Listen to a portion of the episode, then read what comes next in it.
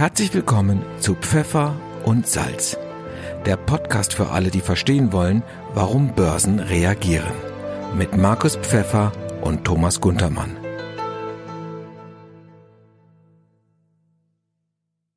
So, mein lieber Markus, es ist der 19.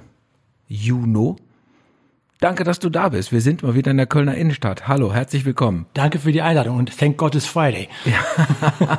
Wir wollten uns ja gestern treffen und dann riefst du mich an und sagst, das geht gerade nicht, es ist gerade zu viel los wegen Wirecard.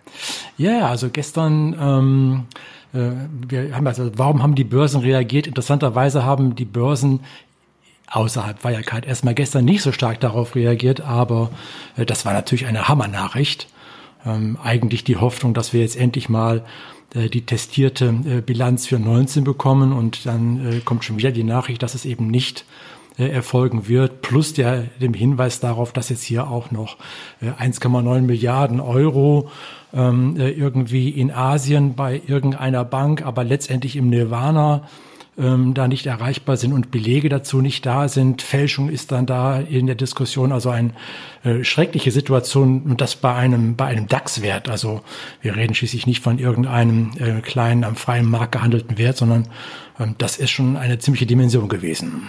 Die ähm, Katrin Jones hat im Handelsblatt äh, geschrieben eine äh, eine sehr interessante ein Kommentar ähm, von einer Zeitenwende in der deutschen Finanzbranche war die Rede. Manch einer sprach sogar von einer Revolution. Auf einmal wehte ein Hauch Silicon Valley durch das Land und viele fragten sich, warum sind die heimischen Banken nicht selbst darauf gekommen? Alles Worte zu Wirecard, die ja 2018 ähm, die stolze Commerzbank aus dem DAX vertrieben haben. Ja, also äh, Wirecard ein ein Wachstumsunternehmen Unternehmen. Ähm, auch übrigens in dem Zusammenhang sei erwähnt, die äh, Daten, die wir dann da in der Veränderung 18 auf 19 gesehen haben, bis jetzt, die sind ja ebenfalls auch nicht schlecht. Aber ähm, in den letzten Jahren kam das Unternehmen ja aus dem ähm, aus diesen schlechten Presse nicht mehr heraus. Da gab es ja Short-Selling äh, drauf, da gab es äh, Streitereien mit der FT immer wieder Vorwürfe, die dann eigentlich jetzt hätten durch das große KPMG-Überprüfung ähm, äh, dann hätten bereinigt werden sollen. Und das ist auch nur zum Teil gelungen. Ja, und dann gestern dann diese Nachricht äh, mit äh, den unauffindbaren, ähm, zumindest mal im Moment, 1,9 ähm, Milliarden plus der Nachricht, dass auch da, ähm, wenn eben der testierte äh, Abschluss da nicht vorliegt, äh, letztendlich die Banken sogar ihre Kreditlinie dann kündigen können. Was wohl heute Nachmittag, nachdem man jetzt hier der Vorstandschef, der Herr Braun, zurückgetreten ist ähm, und dann jetzt eben eine Nachricht noch kam vom Unternehmen, dass man konstruktive Gespräche mit den Banken hat, ist jetzt zumindest mal wieder ein wenig Hoffnung eingekehrt, dass wir ähm, jetzt nicht am Montag mit einer Horrornachricht dann da letztendlich aufwachen müssen. Mhm. Wir müssen nochmal sagen, heute ist Freitag der 19. Also ähm, wir zeichnen diese vierte Folge von Pfeffer und Salz auf. Heißt, ähm, bis dahin, bis wir das am Mittwoch dann veröffentlichen werden, kann sich vielleicht noch das ein oder andere getan haben. Muss man. Hoffen muss, wir positiv. Hoffen wir positiv. Was ich aber noch sagen wollte, Markus, ähm, Pfeffer und Salz Podcast at gmail.com. Das ist die Adresse. Also ein langes Wort. Pfeffer und Salz Podcast at gmail.com. Wer uns schreiben will, wer Fragen hat an dich hauptsächlich zu äh, Börse, Finanzen, dann freuen wir uns über jede E-Mail. Ja, das wäre toll. Ne? Ähm, lassen wir mal die Sache mit Wirecard mal so wie, wie, wie sie ist, ist okay. Äh, wir werden das weiter verfolgen. Wenn sich da noch was tut, ähm, werden wir uns diesem Thema vielleicht nochmal angehen. Warum haben die Börsen denn in dieser Woche jetzt äh, reagiert? Kommen wir mal zum großen Ganzen. Es gab minus äh, fünf Prozent, starke Schwankungen, zwischenzeitlich mal minus 10 Prozent. Yep. Warum das alles? Ja, ja, also ähm, in letzter Konsequenz für den starken Ab Schlacht, den wir erstmal gesehen haben, äh, war auch die Rede von dem Herrn Paul, den Chef der FED, der äh, dann nochmal sehr stark auf die konjunkturellen Risiken verwiesen hat. Und ähm, weil im Prinzip ja seit den Tiefständen äh, die Kapitalmärkte, die Börsen, die Aktienmärkte sehr stark von der Vision getragen werden, dass eben ähm, in letzter Konsequenz alles nicht so schlimm wird, dass wir zwar einen starken ähm, Konjunktureinbruch haben, der aber dann im nächsten Jahr und in dem darauffolgenden Jahr recht zügig wieder herausgearbeitet wird, war das natürlich jetzt erstmal so eine Sache, wo die Märkte kalt erwischt wurden ähm, und dementsprechend dann auch scharf reagiert hatten. Ähm, der DAX auch an dem Tag dann da minus fast viereinhalb oder fünf Prozent.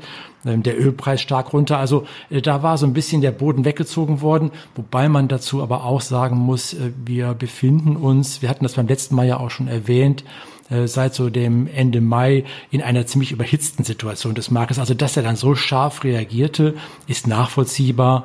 Ähm, äh, es brauchte halt eben nur eines Tropfens, äh, den berühmten. Und da war diese Aussage, dieser Konjunkturskepsis von dem Paul, kam dann eben genau da richtig. Das ist oder auch hat er auch wieder ein wenig zurückgearbeitet in den folgenden Tagen. Denn äh, auch bei dem Parlamentsausschuss, wo er da äh, vorgesprochen hatte, ähm, äh, hatte er auch nochmal auf diese Risiken dahingewiesen. Aber ähm, er erwähnte dann auch schon, dass es einige Indikatoren gibt, die jetzt mittlerweile eine Stabilisierung äh, darauf hinweisen ähm, und ähm, hat dann wieder ein wenig so optimistischen Zungenschlag mit hineingebracht, was dann auch die Märkte da recht zügig dann äh, auch wieder positiv eingepreist haben, zumal äh, dann auch nochmal äh, der Verweis darauf kam, dass wir, zim dass wir zeitlich unlimitierte Anleihekäufe bei der FED haben werden, mindestens 80 Milliarden pro Monat. Also ähm, er hat so ein bisschen den Optimismus ausgepackt und er hat nochmals darauf verwiesen, äh, dass er die FED äh, äh, alles kauft, was sich bei drei auf den Bäumen ist, was auch für die EZB gilt. Und das hat dann natürlich die Märkte wieder angerissen nach oben. Wir leben in einer Liquiditätsschwemme. Und ähm, ja, auch noch neu war, äh, auch das war recht interessant.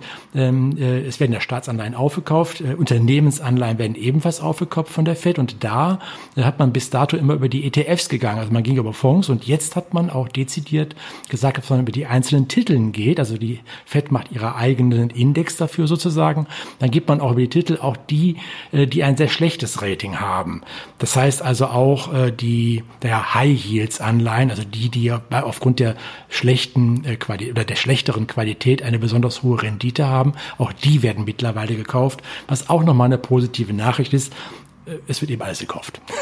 also, so, so kann man das so ein bisschen dazu sagen. Das bringt mich zu dem Thema, wenn alles gekauft wird und wir eine Liquiditätsschwemme haben, bringt mich das zu dem Thema Schulden. Ich habe ähm, wahrgenommen, dass äh, jetzt auch hier unsere Politiker zum Thema Schuldenabbau auch etwas sagen. Es gibt einen Podcast, der heißt Global Chances, macht das Handelsblatt. Ähm, darin reden unser ehemaliger Minister Sigmar Gabriel mit dem Professor Rürup, dessen Rente ich hoffentlich irgendwann mal beziehen werde. Und die haben auch eine Folge, eine Ausgabe gemacht gemacht, haben sie über Schulden gesprochen. Und der ähm, Minister, ehemalige Minister Sigmar Gabriel ähm, sagte, dass alles, was er bis jetzt gehört hat von der Regierung, äh, was die Rückführung der Schulden angeht, dass er das für sehr optimistisch hielte, also bis 2030 und äh, also da müsste sehr viel Wachstum her und er wüsste nicht mit dem Blick zurück, wo das alles herkommen sollte. Ansonsten bleibt ja nur ähm, die Inflation die wir ja gerade, also gerade kämpfen wir mit einer Deflation, aber ist, ist vielleicht ein Moment äh, Aufnahme. Hast du da was wahrgenommen äh, äh, in medial äh, von Politikern, die zu diesen zur Schuldensituation was sagen?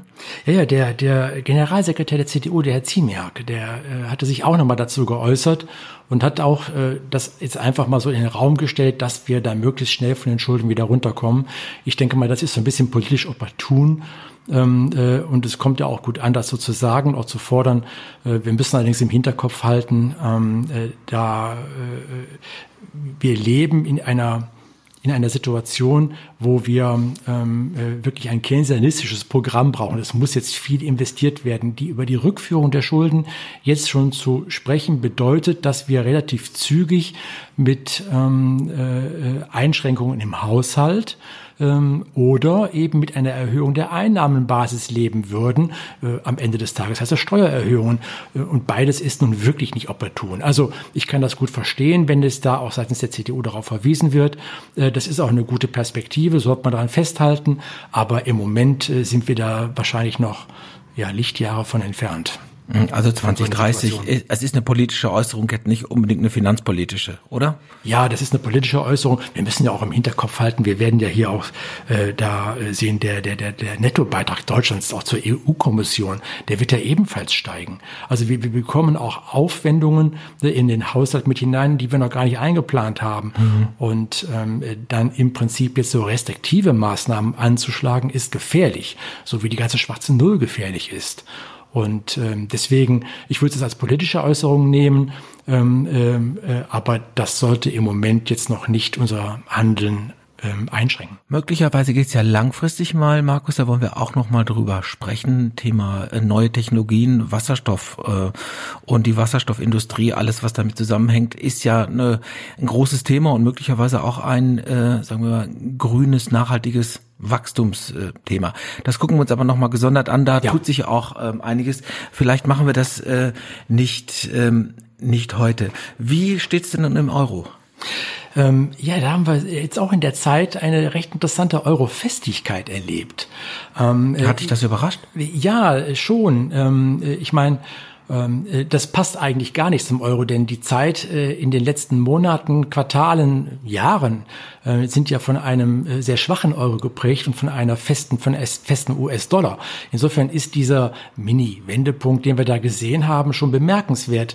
Und ähm, ich gehe mal davon aus, dass wir hier ähm, äh, das wird vor allen Dingen für die nächste Sendung, die wir machen, nochmals interessant werden. Da würde ich das auch nochmal aufgreifen. Aber ich gehe mal davon aus, dass ähm, durch diese vehementen Maßnahmen, die wir hier in Europa jetzt vorgenommen haben, durch diese Riesenschatulle, die jetzt hier Deutschland aufgemacht hat, ähm, durch die Möglichkeiten, die wir aufgrund der schwarzen Null in den letzten Jahren uns jetzt auch erarbeitet hatten und haben, ähm, äh, und dementsprechend jetzt hier in der in dem Euro-Bereich auch wirklich viele finanzielle Möglichkeiten haben, sogar Transferzahlungen, wir sprachen das ja letztens schon an, jetzt möglich sind, gibt der Eurozone eine neue Qualität.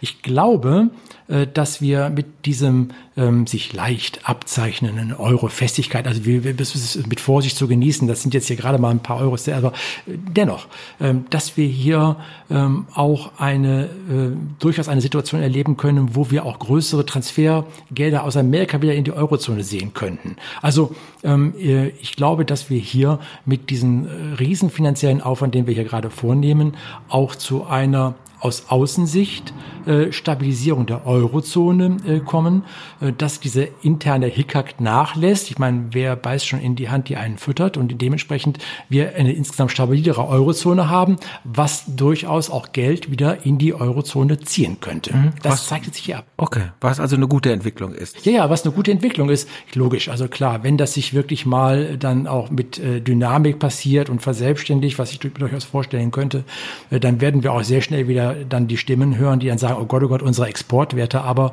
ähm, äh, ich denke mal, dass zumindest mal für die Phase, die denn dann da wahrscheinlich auf uns zukommen wird, ähm, äh, das Thema äh, Belastung aufgrund des festeren Euros für die Exportwerte, äh, dem generellen konjunkturellen Aufschwung, dem wir aller Wahrscheinlichkeit nach entgegensehen, dass das mehr als nur kompensiert werden wird. Mhm. Also du sprichst davon so bestimmten, sagen wir, kommunikativen Reflexen, die werden irgendwann, äh, ja. die werden kommen, ja. aber der Gesamttrend ist in deinen Augen positiv. Also ja, das tut ist, mehr Gutes, als es uns ja, schadet. Also auf jeden Fall. Zumal man muss sowieso im Hinterkopf halten, ich finde, dass diese äh, reflexartigen äh, äh, Reaktionen dann, äh, oh Gott, oh Gott, äh, fester Euro und unser Export. Mein Gott, die, die deutschen Unternehmen haben über Jahrzehnte gelernt, mit einer festen D-Mark umzugehen. Also wenn es eine Konjunktur gibt oder eine, eine Volkswirtschaft gibt, die da am ehesten mit klarkommen könnte, dann wird es die deutsche sein. Insofern, ähm, äh, ich würde das eher einfach nur die positiven Aspekte ähm, daraus sehen. Äh, den Rest kriegen wir schon in den Griff. Ähm, dann äh, haben wir ja in, in äh, der letzten Zeit auch etwas erlebt, was, ähm, äh, ich muss anders anfangen. Seit wir diesen kleinen Podcast hier machen, äh, war ja Corona-Zeit und wir haben wenn ich das zusammenzähle, deutlich mehr über den Staat und staatliche Eingriffe gesprochen als über die private Wirtschaft. Und jetzt hat der Staat etwas gemacht, was auch zumindest, ja, also da kann man unterschiedlicher Meinung zu sein und ich will wissen, wie deine Meinung ist. Fußballfans ist ja der Name Dietmar Hopp ein Begriff und der ja. ist äh, ja beteiligt an einem Pharmaunternehmen mit Sitz in Tübingen. Hm, Kurewac, ja. Ja, Kurewac, ja. genau. Jetzt hat sich der Staat an Kurewac beteiligt, die ja maßgeblich maßgeblich daran sind, eine äh, spezielle ähm, Impfung auch vorzubereiten gegen äh, eine Corona-Impfung. Wie fällt dein Urteil aus, was diese staatliche Beteiligung an CureVac angeht? Ja, das, das war schon, das war schon überraschend. Ähm, mag auch ein wenig sein, dass man sich da auch getrieben fühlte seitens des deutschen Staates, weil CureVac jetzt ja auch alsbald an die Börse gehen will und äh, man dann da eben von vornherein schon dann da den entsprechenden Stake haben wollte, aber äh, sicherlich ein Novum, so wie überhaupt die ganze Sache, was da jetzt ähm, äh, in, in der Entwicklung ist bei CureVac. Die arbeiten ja ähm, in Bezug auf den Impfstoff für Corona äh, auf einen oder an einem Impfstoff auf einer RNA-Basis. Das heißt, ähm, in letzter Konsequenz wollen die mit der Impfung erreichen, dass die Körperzellen da so umprogrammiert werden, dass sie eben die Proteine produzieren, äh, die den, die den Virus dann eben letztendlich äh, dann kenntlich machen für die körpereigenen Abwehr-Immunstellen. Äh, also ein ganz anderer Weg. Äh, das wird, also es sind da mehrere Unternehmen, die auf diesen RNA-Bereich da jetzt hier dann da tätig sind ähm, äh, und eine ganz neue Art der Impfung. Ich bin mal sehr gespannt, weil ich glaube auch im Juli fangen die auch schon mit den klinischen Tests an. Also das geht jetzt alles ziemlich rubbeldidupp. Ähm, äh, und dann bin ich mal gespannt, wie dann da die Ergebnisse sein werden. Also wie hoch ist die Effektivität von dieser Impfung äh, mit dieser neuen Art hier äh, der RNA-Technologie in Bezug auf die klassischen äh, Mechanismen, die man bei einer, Impfung eben bis dato immer gemacht hat. Mhm. Ähm, es scheint auf einen Wettlauf zwischen äh, Donald Trump und äh, der zivilisierten Welt hinauszulaufen. Wollen wir mal gucken. Also es gibt viele, die ähm, ja daran forschen und ähm, ähm, inhaltlich ja, es ist ein neuer Weg, aber dass der Staat sich daran beteiligt, ähm, haben ja auch einige Kommentatoren äh, gesagt, das ist ein großer Fehler und auch das, das geht so nicht. Ja gut, man muss jetzt hier erstmal die Sachen sichern. Also ich meine, wir haben ja schon bei den bei den Masken haben wir ja mitbekommen, dass die Amerikaner da, äh, wenn man irgendwo eine Zwischenlandung hatte, ähm, aus Asien kommen mit Masken, dass das mal eben auf dem Flugfeld weggekauft wurde und schon bei der äh, Flugner, ich weiß von einem Fall, mhm. äh, wo ein Unternehmer ähm, eben das so organisiert hat, dass er eben aus ähm, Shenzhen direkt dann da ein, nur einen Direktflug nach Frankfurt gebucht hat, um eben dem Risiko dann dazu entgehen, dass die Amerikaner einem sozusagen die Sachen dann da aus dem Flugfeld wegnehmen. Also es ging sicherlich auch hier äh, darum, äh, den Flock einzurammen, dafür sicherzustellen, dass äh, diese Technologie, insofern sie wirklich effektiv werden wird, dass wir hier ähm, das hat es eben Wirecard nicht. Mhm. da, also dass wir auch hier in, auch in diesem Bereich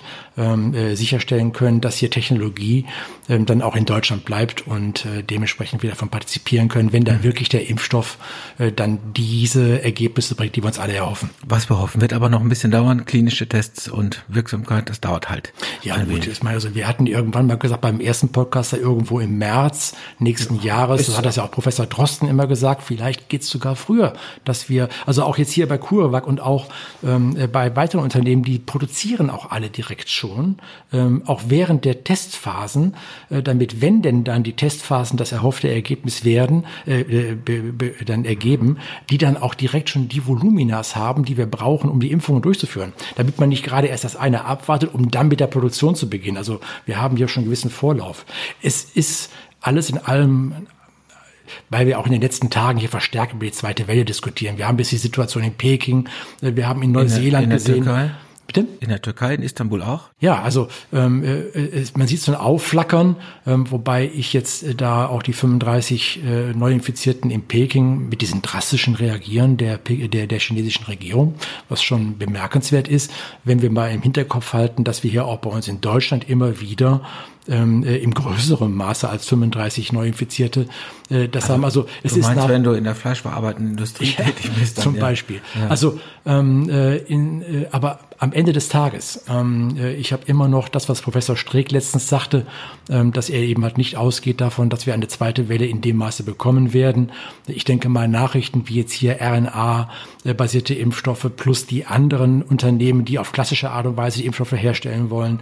Wir haben jetzt vor ein paar Tagen nochmal Nachrichten bekommen für ein weiteres Mittel, äh, was eben neben Remdesivir dann da auch äh, in der späteren Phase einer Erkrankung, wenn die Lunge bereits betroffen ist, sehr gute Wirksamkeit zeigt, was sogar äh, problemlos ist, weil es schon längst vorhanden ist.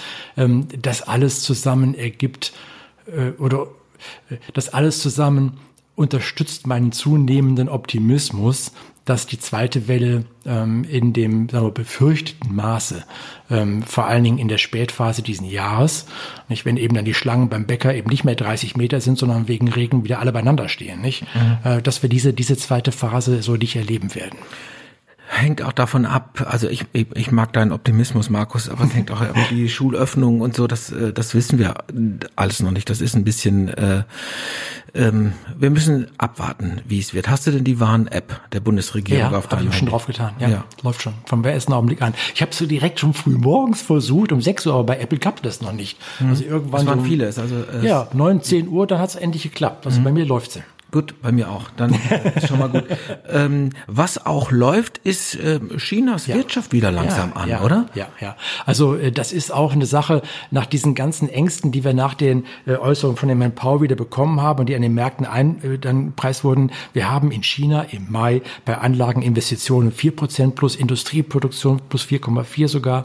Äh, die Dienstleistungen waren auch besser. Das Einzige, was schwächer war, ist der Handel ähm, äh, äh, was nachvollziehbar ist, aber ja. selbst der Autoabsatz Schlangen wieder vor Porsche, also gute Nachrichten aus China. Und wenn man einfach mal im Hinterkopf hält, ähm, dass letztendlich ähm, äh, wir jetzt in vielerlei Hinsicht nicht nur von der Konjunktur, sondern auch von der Virus, von der Pandemie an sich, ähm, äh, dass da China so eine Art Vorlaufcharakter hatte. Äh, und äh, wir dementsprechend so ein bisschen davon ausgehen konnten, dass wir hier eine ziemlich starke Korrelation haben werden, auch bei uns jetzt hier in der Volkswirtschaft etc. Ähm, so kann man auch davon ausgehen, dass wir wahrscheinlich ähnliche Zahlen auch bei uns bekommen werden. Mit Sicherheit werden die Ergebnisse der Unternehmen fürs zweite Quartal noch desaströs sein, aber ich kenne auch keinen an den Kapitalmärkten, der da im Moment mit irgendwelchen großen Hoffnungsparametern rumrennt. Also ähm, äh, das gibt hier wirklich Hoffnung, was wir in China gesehen haben. Und auch das unterstützt meine, meinen optimistischen Blick. Super. Dann äh, machen wir an dieser Stelle mal einen Cut und äh, kommen auf äh, das große Thema, äh, das wir uns heute vorgenommen haben, das Thema Schulden. Wir haben es schon mehrfach angesprochen. Äh, die Geldmenge ist ausgeweitet. Ähm, immer wieder worden und wir haben jetzt, das sind historische Ausmaße. So viel Geld war, äh, war lange nicht äh, in den Märkten. Ähm, das ist bemerkenswert. Du hast in einer der letzten, in der letzten Folge ja. gesagt, wir bekämpfen dieses Virus wie einen Krieg, weil wir fast äh, auf dem Niveau vom Zweiten Weltkrieg sind, was die äh, staatlichen Eingriffe und die Geldmengen angeht. Das ist, also, das ist dramatisch bemerkenswert. Das ist richtig, richtig hoch. Ähm, wir wollen mit dem Thema äh, Schulden mal sprechen. Niemand anderes als äh, Julius Caesar, ähm, hm. ähm, die Würfel sind gefallen, hat er gesagt. Und du hast gesagt, das ist der Titel unserer heute, unserer heutigen ähm, Sendung. Ähm, wie ist der Status bei den, bei den Schulden? Wie bewertet das der Vermögensverwalter Markus Pfeffer ähm, jetzt in seiner täglichen Arbeit? Jetzt, wo du gerade Julius Caesar sagst, ähm, äh, das muss ich gerade, äh, Mare Nostrum. Ich meine, wir hatten auch damals ähm, schon einen einheitlichen Währungsraum, nicht? Also das Mittelmeer mhm. äh, war unter römischer Herrschaft und es gab einen einheitlichen Währungsraum. Ähm, naja, und auch da wurden dann entsprechende Erfahrungen gesammelt, aber das nur am Rande. Ähm, äh, ich, ich die Überlegung war ja heute mit diesem Statusüberlegung mal den Abschluss vorzunehmen, ähm, denn die letzten Sendungen, die wir gemacht haben, ähm, äh, haben wir ja immer wieder verschiedene Aspekte angesprochen. Heute das Ganze nochmal zusammenzufassen, weil ähm, ich habe auch äh, gehört, dass es eben alles sehr, sehr komplex ist und um das nochmal zusammenzufassen, um dann letztendlich auch ähm, äh, die Vorbereitung zu haben, in der nächsten Woche dann das Fazit für die Anlageklassen ähm, äh, einmal wirklich sauber ziehen zu können. Was heißt das für die Aktien? Was heißt das für das Gold? Was heißt das für die Anleihen, für die Unternehmensanleihen?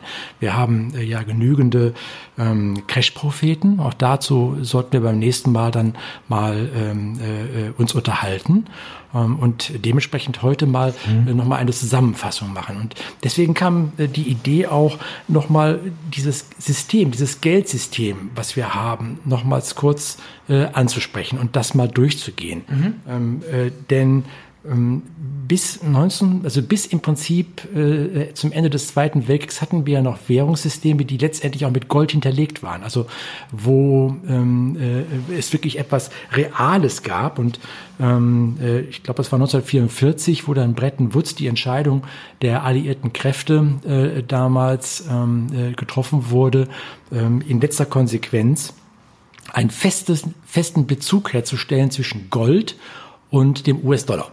Und ich meine, das wäre damals irgend so gewesen, also für, für 35 Dollar bekam man eine Unze Gold, mhm. also 35 US-Dollar gleich eine Unze Gold. In dem Zusammenhang sei erwähnt, heute zahlt man für die eine Unze Gold 1730 Dollar. Äh, das ist Inflation. Ja.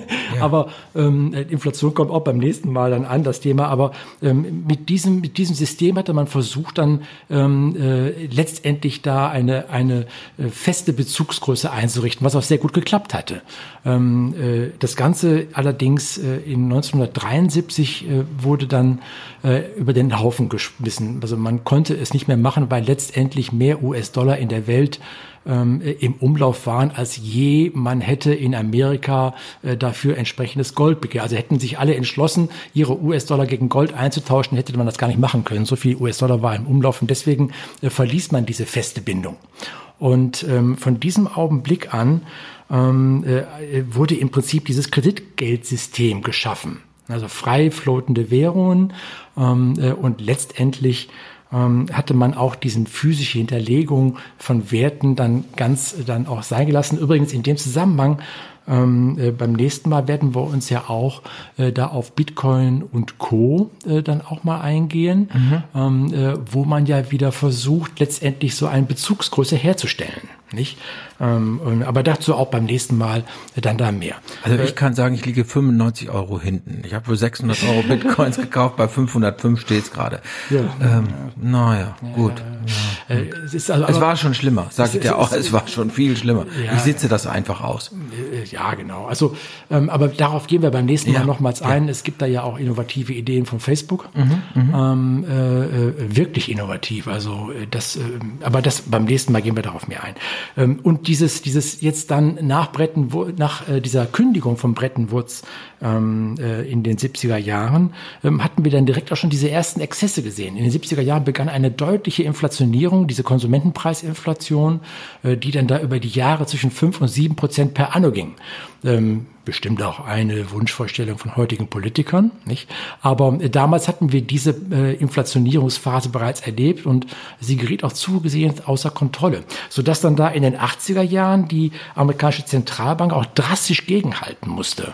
Und wir hatten da Zinsen bis 20 Prozent. Das kann man sich gar nicht mehr vorstellen heute, aber äh, es wurde da vehement gegengesteuert, um überhaupt dieser zunehmenden Dynamisierung der Inflation, um das in den Griff zu bekommen. Da musste man schon drakonische Maßnahmen einleiten mhm. ähm, drakonische Maßnahmen. Also auch das sollten wir so ein bisschen mal für, den, für uns in den Hinterkopf halten, wenn wir uns. Welche da, waren denn das? Ne? Ja, den Zinsen. Also Zinsen in 20-prozentiger Höhe einzuführen, wow. äh, ist, ist, ist äh, aus heutiger Sicht einfach nicht mehr vorstellbar. Nicht? Aber man musste diesen Weg gehen, um überhaupt noch hier in diesem Kreditgeldsystem dieser zunehmenden Inflationierung da Herr zu werden. Und als man das geschafft hatte, äh, kam danach da in den Folgejahren eine immer größere Blasenbildung. Wir sahen dann die Blasenbildung auf den Aktienmärkten, äh, wir sahen die Blasenbildung auf den Immobilienmärkten ne, bis 2008 Amerika, bis das da zusammenbrach. Äh, und heute haben wir Blasenbildungen auch bei uns hier in Deutschland mit den Immobilienpreisen. Da wird auch viel diskutiert, ob wir da bereits schon eine Blasenbildung sehen. Ähm, aber auf jeden Fall haben wir die Blasenbildung heute bei den Staatsanleihen. Das bedeutet? Ähm, äh, das ist erstmal jetzt nur eine Feststellung. Vielleicht, um das kurz nochmal eben darzustellen. Aber also, Blasen neigen doch dazu zu platzen irgendwann. Ja, ja. Ähm, Blasen neigen zu platzen. Wenn denn dann Blase, also wenn zum Beispiel die Blase bei den Staatsanleihen dann platzt, äh, dann bedeutet das, dass wir ähm, starke Kursverluste sehen bei den Staatsanleihen, dementsprechend dann vice versa steigende Renditen äh, und dementsprechend ähm, eine zunehmende problematische Situation für diejenigen, die bereits jetzt hochverschuldet sind. Weswegen ja die EZB, wir sagten beim letzten Mal, ähm, die EZB ist da jetzt hier die Geister, die sie rief, ähm, äh, es, es, es dürfen die Zinsen nicht steigen. Es ist nicht nur eine Frage, dass sie nicht steigen können, äh, aber sie dürfen auch nicht steigen. Mhm. Also diese Blase wird äh, im Moment auch künstlich am Leben gehalten. Mhm. Also eine Sache, die äh, man dann äh, mit Sicherheit in den nächsten Jahren da auf uns zukommen wird. Ich bin mal gespannt, wie sich das dann da letztendlich da lösen wird. Das Problem ist ja auch, dass die EZB ähm, auch ihr Inflationsziel selbst definiert hat. Wir ja. hatten beim letzten Mal ja schon gesagt, ähm, zwei Prozent. Ähm, äh, ich meine, äh, das in den EU-Verträgen fest definierte Preisstabilität ist, könnte ja auch null sein. Ne?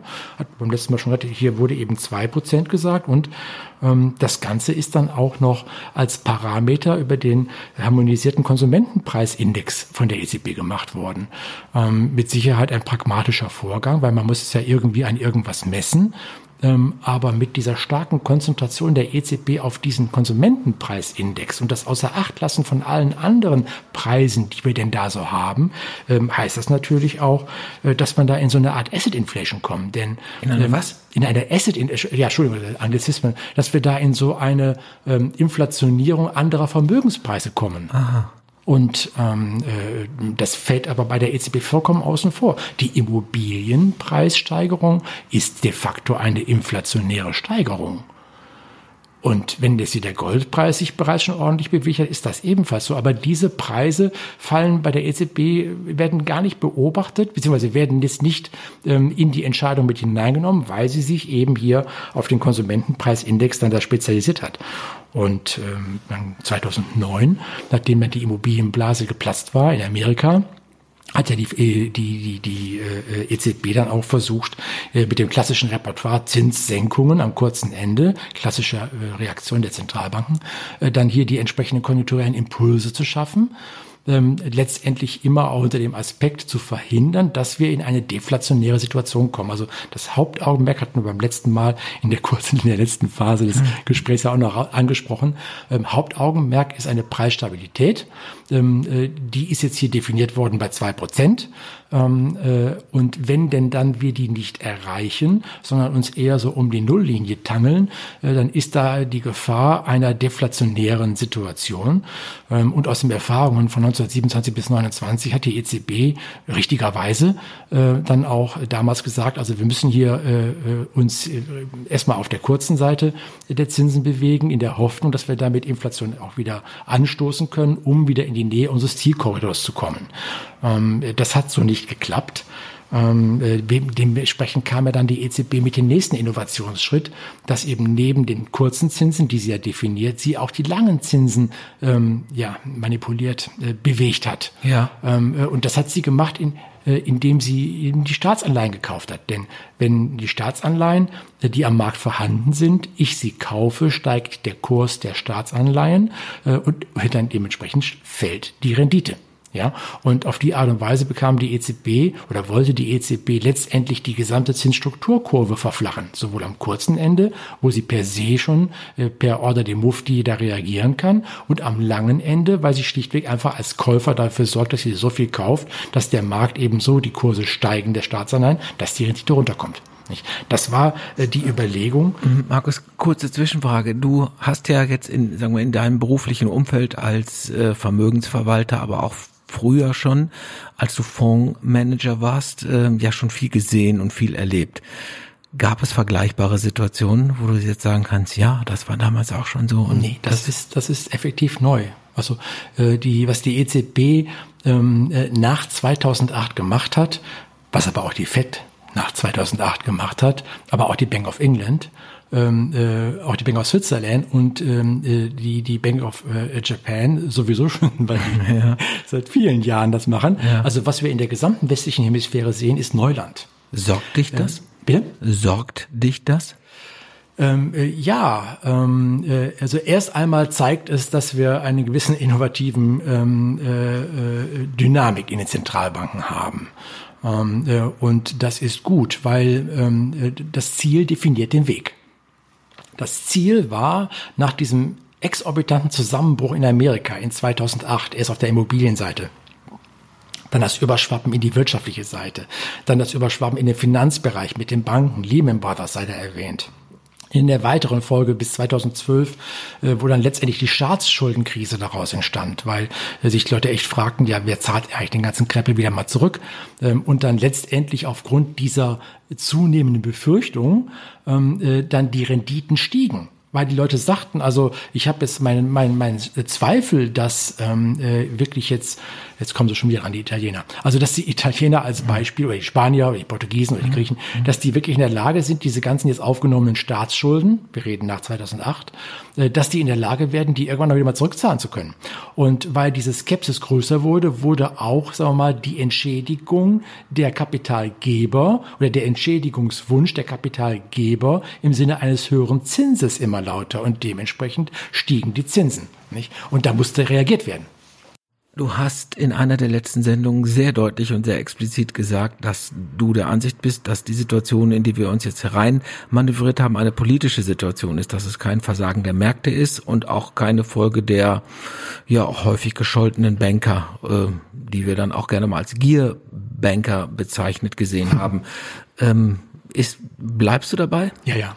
Also ähm, äh, mit 2000 im Prinzip von 2010 an mit dem Aufkaufprogramm der Staatsanleihen seitens der, der EZB ähm, äh, ist ja de facto erst einmal, ich wollte de facto nicht mehr sagen. Ich habe gesehen, letztes Mal nochmal bei unserem letzten äh, Gespräch, ja. was wir hatten, ich weiß nicht, 30 Mal, meine Frau sagte auch zu mir, also das darfst du nicht mehr sagen. Also okay. dieses Wort ist jetzt zu Unwort erklärt ja. worden. Also okay. ähm, äh, was damals ähm, äh, äh, ähm, die EZB hatte mit diesem neuen, also das gab es vorher noch nicht. Ne? Mit diesem, mit dieser neuen Strategie ähm, äh, auf jeden Fall verhindern wollen, dass die Inflationsrate immer weiter Richtung Null geht und wir letztendlich in eine deflationäre äh, äh, ähm, Spirale reinkommen. Mhm. Die Angst vor 1927, die war, äh, die war vorhanden, äh, die war auch real, die Gefahr bestand. Insofern äh, bedurfte es hier, weil mit den normalen kurzenfristigen Zinssenkungen, die sie machte, äh, da, äh, dass sie sich, dazu war die Situation zu komplex und zu, zu problematisch. Es musste also etwas Neues gemacht werden. Und das war damals die Idee. Und mit diesem Aufkaufprogramm für Staatsanleihen, mit dem Reduzieren des langfristigen Zinses, um sozusagen den nächsten Pfeil aus dem Köcher zu ziehen, um die Inflationssituation wieder zu stabilisieren, wurde aber auch gleichzeitig den Regierungen in der Eurozone Zeit gekauft. Mhm. Zeit gekauft, die man hätte nutzen können, um sich nochmal neu aufzustellen, um sich zu reformieren, um sich wettbewerbsfähiger zu machen. Ähm, äh, und wo ich dann letztens sagte, die Geister, die ich rief, ähm, äh, die nicht die ich, die, die EZB rief, äh, die, da ist seitens der Regierung ist da nichts passiert. Man hat äh, genauso wie letztendlich äh, die äh, Refinanzierungsgewinne äh, aus den äh, damaligen Staatsanleihenverkäufen bei der Einführung der Eurozone ähm, wo man sich über den Euro schlichtweg einfach billiger refinanzieren konnte, ähm, so wie das verfrühstückt worden war, so war auch in der Zwischenzeit nach 2010 letztendlich alles verfrühstückt worden. Ähm, und äh, die EZB ähm, leidet jetzt in Anführungsstrichen unter den Geistern, die sie rief. Wobei es geht ja sogar noch weiter, ähm, denn äh, sie hat ja obendrein das nächste Problem gehabt, dass auch mit der äh, bewussten Senkung der langfristigen Zinsen äh, die Inflationsrate nicht so richtig in die Gänge kam. Und äh, das lag auch unter anderem daran, dass die, die Banken in der Kreditvergabe, wie nochmal, um es kurz zu erwähnen, ich sagte ja ganz am Anfang eben, wir haben ein Kreditgeldsystem. Das bedeutet, äh, in letzter Konsequenz entsteht unser Geld in dem Augenblick, wo eine Bank einen Kredit vergibt. Mhm. Ja, da entsteht effektiv das Geld, was wir hier im Umlauf haben. Ähm, wenn die Banken keinen Kredit äh, vergeben, dementsprechend die Geldmenge sich nicht ausweitet, kann die EZB sich auf den, kann Gott weiß was machen, die kann äh, jetzt Zentralbankgeld ohne Ende darstellen und äh, bereitstellen. Wenn es die Banken nicht abrufen, wenn es die Banken nicht weitergeben, äh, dann haben wir da ein Problem. Und das war dann der nächste Innovationsschritt der EZB, dass sie eben, nachdem sie auf den langen Zinsen agierte äh, und dort durch die Staatsanleihenkäufe die nach unten bewegte, äh, dann einen Strafzins einführte der Strafzins, der die Banken traf. Du Bank, wenn ich ja Geld dir bereitstelle, du das Geld bei mir auf die EZB-Konten legst, dann kriegst du dafür einen Strafzins. Du sollst das schädlich unter die Leute bringen. Es soll letztendlich konsumtiv und investiv wirksam werden. Und äh, das war der nächste Schritt, der auch historisch ist. Also sowohl das Agieren am langen Ende durch den Aufkauf von Staatsanleihen ähm, als auch die Einführung des Negativzinses sind äh, zwei, zwei äh, für uns letztendlich vollkommen neue Strategie, Strategien gewesen seitens der EZB. Sie waren ähm, richtig. Äh, waren Weil sie, sie, ohne Alternative waren? Sie waren so habe ich dich verstanden? Ohne, ja, sie waren ohne Alternative. Es ging nicht anders. Es ging nicht so, anders. So, jetzt haben wir aber die Situation, dass die äh, Ökonomie seit 2008 gleich geblieben ist. Ja die Geldmenge sich verfünffacht hat und die Schulden durch die Decke gegangen sind. Ja, also schöner Schlamassel irgendwie. Ein ganz schöner Schlamassel, denn wir haben in letzter Konsequenz in, in 2008 sind wir mit 1,2 Billionen ausgekommen ähm, äh, an Geldmenge, an Volumen. 2008 mhm. 1,2 Billionen. Heute mhm. sind wir bei über 5 Billionen bei einer gleichen Wirtschaftskraft. Das ist ein eklatantes Missverhältnis. Ja. Und ähm, äh, dass das nicht längst sich äh, dramatisch äh, ausgewirkt hat, liegt eben unter anderem daran, dass eben dieses ganze Zentralbankgeld letztendlich nicht in die Wirtschaft, in die Volkswirtschaft geflossen ist. Ja? Und äh, selbst trotz Negativzins. Und ähm, ganz interessant, ich habe das jetzt gestern, vorgestern gelesen, dass nun die Kreditvergabe der Bereitschaft der Banken doch deutlich angestiegen ist. Klar, jetzt im Rahmen von Corona, aber jetzt kommt wahrscheinlich ähm, all das, was vorher auch durch Negativzins nicht entstand, durch Corona auf einmal auf die Volkswirtschaft zu. Also wir erleben jetzt, ähm, dass all das, was jetzt die EZB bis dato seit 2010 versucht hat, ähm, nämlich dass letztendlich dieses geschaffene Geld auch wirklich hier in der Volkswirtschaft konsumtiv und investiv wirksam werden kann, dass genau das jetzt und zwar ad hoc auf einmal passiert. Durch Corona. Der Katalysator. Ja, letztendlich der Katalysator, ja. Ähm, und äh, das ist schon bemerkenswert. Ne? Jetzt ähm, hast du ja das Politik. Ich muss mit dem Blick auf die Uhr mal lieber oh, machen. Haben wir schon wieder 30 Ja, ja, ja, wir sind schon bei 40 Minuten jetzt. Nein. Dann lass uns doch kurz die die Kurve nochmal äh, äh, einmal kriegen. Also du hast äh, gesagt, es ist ein politisches Versagen. Jetzt erleben wir eine politische Situation, die eine, ich sag mal vorsichtig neutral, eine gewisse Dynamik hat und äh, die auch äh, äh, lautes Getöse an den extremen Rändern rechts sowie links hat. Ähm, ist das denn jetzt eine Situation, in der wir oder gerade auch wegen Corona mit Katalysator äh, die Chance nutzen sollten, um auch politische Reformen anzustoßen? Ähm, ja, natürlich. Ich meine, also äh, Reformen anzustoßen ist immer gut, erst recht bei den Südländern. Ähm, äh, denn in letzter Konsequenz hilft es auch nicht, wenn wir jetzt hier Transferleistungen zahlen. Es löst ja nicht das Problem. Das strukturelle Problem. Ja, es löst ja. nicht das strukturelle Problem.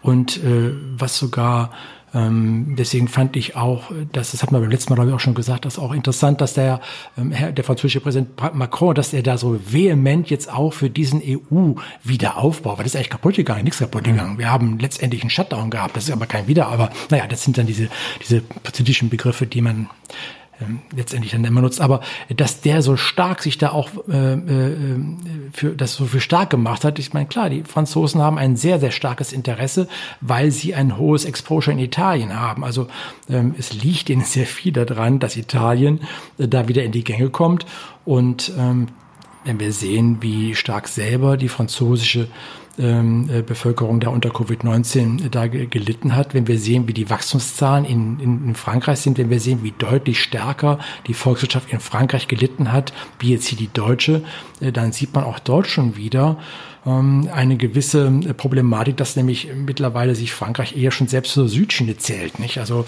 das ähm, ist, ist nicht, also ein ziemliches Politikum. Nicht? Der Druck auf, auf Macron wird immer größer. Mhm.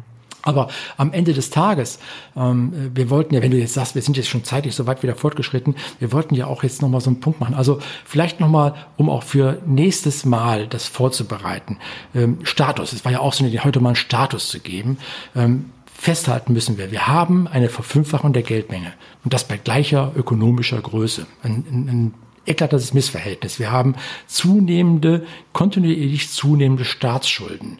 Ähm, in dem Zusammenhang, das ist gut so. Wir sollten auf jeden Fall jetzt hier staatlich finanzieren. Schlecht ist nicht, dass wir die Schulden aufnehmen, sondern schlecht ist, dass die Schulden von der EZB gekauft werden. Da ist das Problem, nicht die, nicht die Schuldenaufnahme.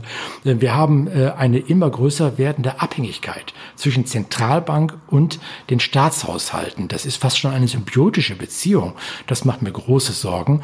Ähm, die Staaten kommen nicht aus dem Schuldenmachen raus, die EZB kommt aus den Anleihekäufen nicht raus. Also äh, das ist faszinierend zu sehen und in letzter Konsequenz heißt das auch, dass wir bei den Staatsanleihen eine Blase vor uns herschieben, die lässt sich nur noch vergleichen, äh, oder die ist noch nicht mal so schlimm wie die, wie die Aktienblase, die wir in 2001 hatten, wo man in kein Taxi steigen konnte, ohne vom Taxifahrer die neuesten Aktientipps zu bekommen. Also die, die, wir, wir haben eine eklatante Situation jetzt hier bei den Staatsanleihen, das müssen wir im Hinterkopf haben. Wir sind verdammt, verdammt im Moment jetzt hier zu stimulieren. Wir haben nahezu kaum die Möglichkeit, politische Reformen durchzuführen. Das sehen wir auch in der Süd Südschiene und viel mehr fangen wir auch jetzt an. Da sei auch jetzt hier auf das Rettungspaket der deutschen äh, Regierung ist hier für unsere Frau hingewiesen, dass zum Beispiel keine ähm, Benziner, dass keine ähm, äh, äh, ähm, äh, jetzt hier klassischen Automobile gefördert werden, ist sicherlich politisch äh, adäquat und, und nachvollziehbar. Äh, aber der volkswirtschaftliche Effekt ist dazu natürlich, also wir, ja, äh, du hast recht. Ich, der volkswirtschaftliche ähm, Aspekt äh, spricht eigentlich dagegen, aber man muss auch mal sowas wie eine Haltung haben und man muss auch mal politischen Mut haben und muss mal sagen, wir gehen jetzt einen neuen Weg, ja, weil es notwendig ist. Es ist die Frage, was du erreichen willst. Wenn du erreichen willst, dass du den konjunkturellen Impuls setzt, ja, dann ist es nicht so, dass ich das mit drei Prozent Mehrwertsteuersenkung hinbekomme, die mhm. eventuell nicht weitergegeben wird. Wenn ich da so viel Geld für in die Hand nehme, so viel Geld für in die Hand nehme, dann muss ich dafür sorgen, dass ich auch eine gewisse Effizienz habe in dem, was ich mache und was ich bewirken will dann ist es natürlich äh, politisch vielleicht nicht opportun, ähm, dann jetzt hier den Diesel oder den Benziner zu fördern. Ne?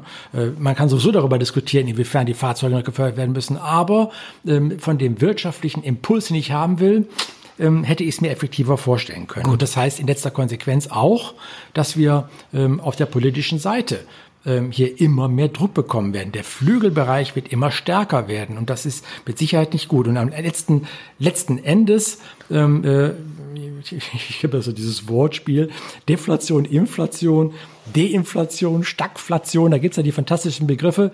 Äh, äh, am Ende des Tages erstmal ähm, sind wir jetzt in einer ähm, äh, extremen Situation, ähm, und das nicht jetzt wegen Corona oder wegen den ganzen Staatspaketen ähm, und den Aufkaufpaketen seitens der EZB, sondern die gesamte Situation unseres Kreditgeldsystems ist in einer extremen Situation. Ähm, äh, da ist eventuell Corona und jetzt nur noch mal äh, ein weiterer Tropfen, der in das Fass fällt. Ich habe jetzt bewusst nicht gesagt, der es zum Überlaufen bringt, aber ein weiterer großer Tropfen, der hier noch mal reingeht. Und dementsprechend ist es dann beim nächsten Mal ähm, äh, äh, wirklich soll herausgearbeitet werden, was das jetzt wirklich heißt. Haben die Crash-Propheten recht? Ähm, äh, oder kommt es doch ganz anders? Also es ist kein Wunder, dass die jetzt gerade in dieser Situation, die gibt es ja auch schon länger, die Crash-Propheten eine große Konjunktur haben. Klar. Und mit dieser, ich sage nicht deprimierenden Erkenntnis, sagen wir mal Tschüss für heute und äh, sprechen dann in 14 Tagen weiter. Danke, dass du hier warst, Markus. Vielleicht kommt doch alles ganz anders. Also die, so ein bisschen Optimismus, beim letzten Mal habe ich es auch schon gesagt, aber das möchte ich hier auch schon mal adressieren. Ne? Schauen so, wir mal. Da, dabei wollen wir es belassen. Vielen Dank, Markus. Ja, danke dir, Thomas. Das war Pfeffer und Salz, der Podcast für alle, die verstehen wollen, warum Börsen reagieren. Mit Markus Pfeffer und Thomas Guntermann.